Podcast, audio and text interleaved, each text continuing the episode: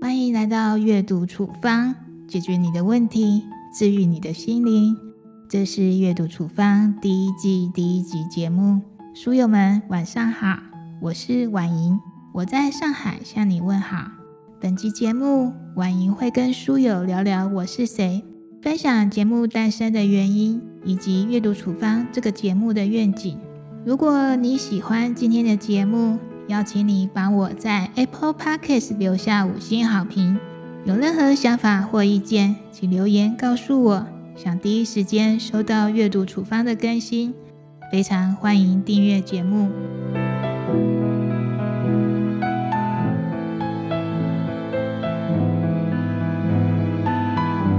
叫谭婉莹，笔名叫双宝娘，一个从小是内向型人格的女生，也是一个热爱阅读和教育的内容创作者。我现在旅居中国上海，先生是忙碌的广告人。有一对目前十一岁的龙凤胎。来上海生活之前，我曾经在台湾当过十年的幼教老师。为了一家在异乡团圆，我选择辞掉幼教老师的工作，从台湾移居上海，专心照顾家庭。我非常深爱自己一手建立的小家庭，也非常疼爱两个孩子。可是随着两个孩子渐渐长大，内心的空虚感像海啸朝我袭来。我意识到自己必须做点什么来填补内心的空洞。在先生的建议和鼓励之下，我开始在网络写作，并经营脸书粉丝专业。因为太渴望做回自己，我向几个线上平台毛遂自荐，因而得到合作的机会。在这里，非常感谢每一个曾经与我合作过的平台，因为有你们的帮忙还有推荐。我的文章才有机会被更多的读者和出版社看到。二零一八年的年中，我经历了一次断舍离。说也奇怪，当我把积压在心里的东西清空之后，内心突然涌出一股力量，推着我向出版迈进。我把自己的文字作品整理好，投稿到出版社。没想到，居然在二零一八年的最后一天。收到出版社的合作邀约，接着在二零一九年的七月出版了人生的第一部作品《别只教孩子善良与光明》。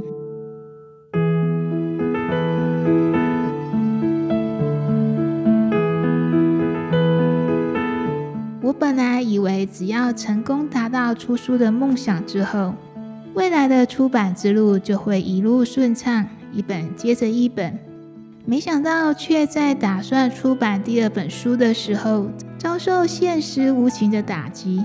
先是和一家出版社因为合作过程不愉快解约，之后我的书稿又接连被好几家出版社退稿，我的内心充满了苦涩，还有沮丧，甚至想要放弃维持多年的写作习惯。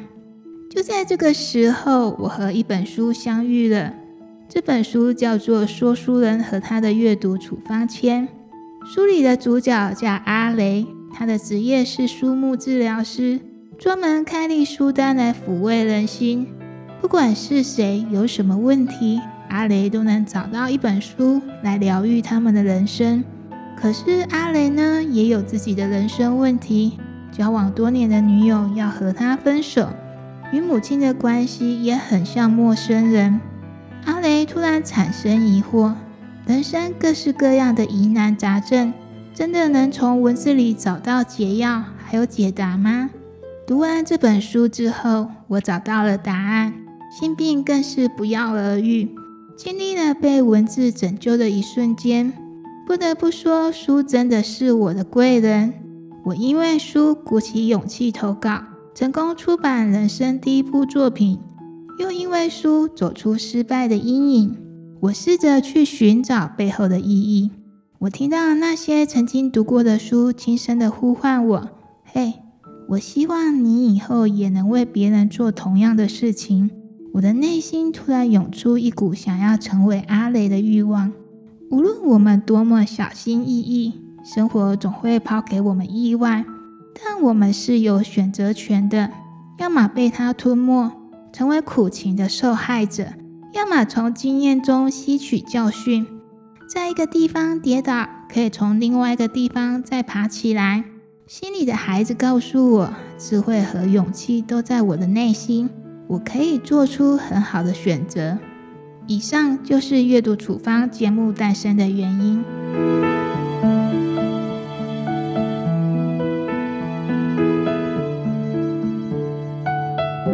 在阅读处方的节目里，我会根据现代人的疑难杂症开出阅读处方，也欢迎把你的疑难杂症留言告诉我，由我来寻找处方书目，解决你的问题，治愈你的心灵。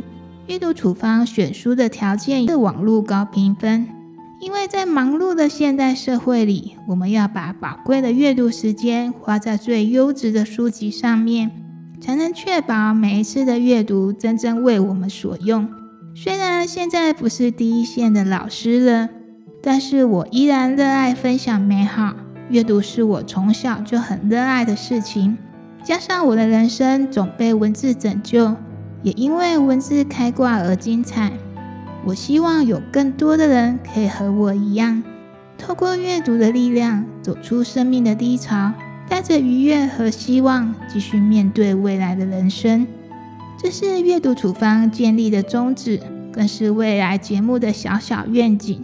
我会秉持这个愿景，坚持为大家服务的精神，努力实现自己的社会价值。